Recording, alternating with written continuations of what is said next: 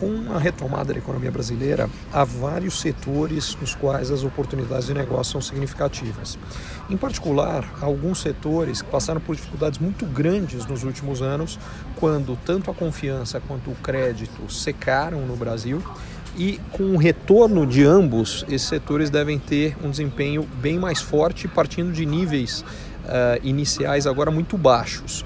E, em função das dificuldades, investimentos nesses setores, em empresas setores, hoje estão muito mais baratos e, portanto, mais atraentes do ponto de vista do investidor estrangeiro. Uh, particularmente isso é o caso do setor imobiliário, uh, todo o setor de construção uh, e do setor automotivo. há outros setores que sofreram menos durante a crise, que vinham tendo um desempenho bastante bom antes e que devem continuar, em particular setores de serviços voltados para uma população de renda média. chama atenção o setor de educação e setor de saúde. Além disso, o agronegócio vem tendo um desempenho muito bom. O Brasil tem uma disponibilidade de terra e de água água ainda muito significativas e isso uh, possibilita uma expansão uh, ainda dos níveis atuais uh, muito grande do, da produção e exportação brasileira do agronegócio.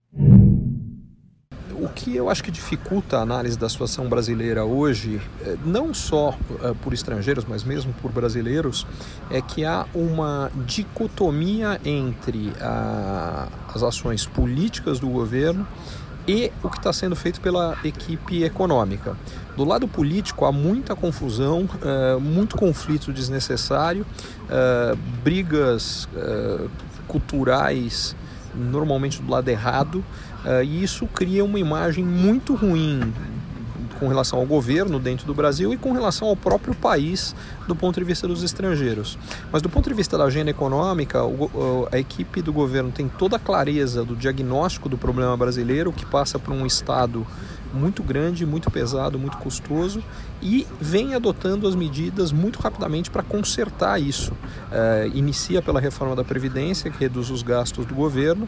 A partir dessa redução, cria-se espaço para uma reforma tributária que simplifique os impostos é, sem ter que aumentá-los, que é o que aconteceria se não houvesse a reforma da Previdência. A redução da burocracia a partir é, de várias medidas para facilitar que se fazer negócios no Brasil. Uh, e tudo isso é exatamente o que o Brasil necessita. E também um, um programa amplo de privatização, de desestatização, uh, reduzindo o peso do Estado e aumentando a liberdade para a iniciativa privada. Então é, é, é importante separar o que são é, dificuldades reais do ponto de vista de coordenação política uh, do de uma agenda econômica correta e que já está começando a dar os primeiros resultados. Recentemente, o Brasil viveu a crise econômica mais dura, longa e profunda da sua história, com a economia chegando a retrair 9% em termos acumulados, coisa que nos últimos 120 anos no Brasil nunca tinha acontecido.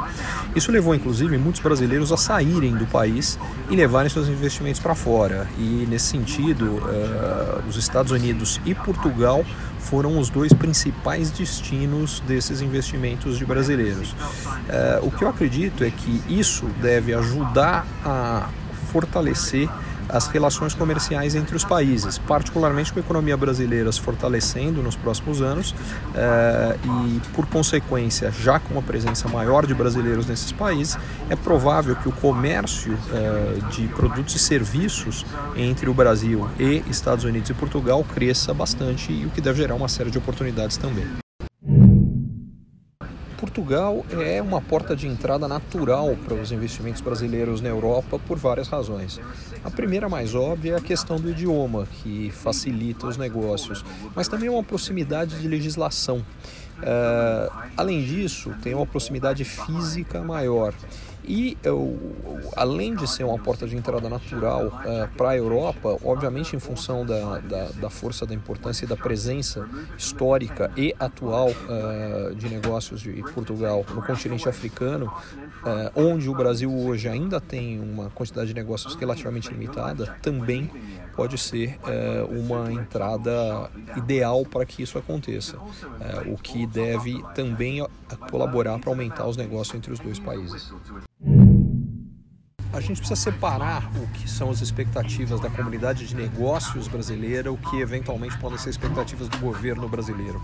Do ponto de vista da comunidade de negócios brasileira, o Brasil está aberto a negócios uh, com Portugal, esteja quem estiver no governo. Então, sob esse aspecto, não há grandes uh, preocupações ou expectativas porque os empresários brasileiros querem fazer negócio com Portugal, esteja quem estiver no governo. Do ponto de vista do governo brasileiro, há uma clara preferência por uh, governos uh, de direita, o que significa que uh, o governo brasileiro é muito mais alinhado com alguns governos e, por consequência, tem se aproximado mais de alguns países que têm linhas políticas mais parecidas com a do próprio governo brasileiro. Então, eu diria que essa questão hoje importa muito mais para o governo brasileiro do que realmente para a comunidade de negócios brasileira. A criação de uh, legislação específica com condições especiais para investimento brasileiro, facilitando os trâmites burocráticos uh, e facilitando todo o, o negócio de brasileiros em Portugal, pode ajudar no processo de que Portugal, mais do que os investimentos que já vêm acontecendo uh, no ramo imobiliário e em negócio em Portugal, pode acontecer, é, podem ajudar que eles sejam mais significativos. Uh, eu acho que esse é um caminho importante um caminho que deve ser seguido por Portugal. A economia brasileira, historicamente, sempre foi muito fechada, muito pouco aberta para o exterior, em parte pelo fato do Brasil ser um país grande, tanto do ponto de vista econômico quanto do ponto de vista geográfico, fez com que o Brasil fosse muito fechado ao comércio exterior. Uh, e esse governo tem uma agenda de mudar isso e inserir mais o Brasil no mundo. Uh, e Portugal, sendo uma porta de entrada natural para mercados importantíssimos, particularmente na Europa, tende a se beneficiar disso em particular, se uh, aumentar a relação e se aproximar mais comercialmente do Brasil, não apenas comercialmente, mas também no fluxo de capitais e de investimentos. Eu acredito que seria extremamente benéfico para ambos os países. Curtiu esse conteúdo? Assine para receber quando cada um dos próximos for publicado.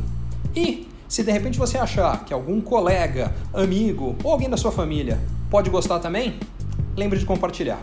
Até a próxima!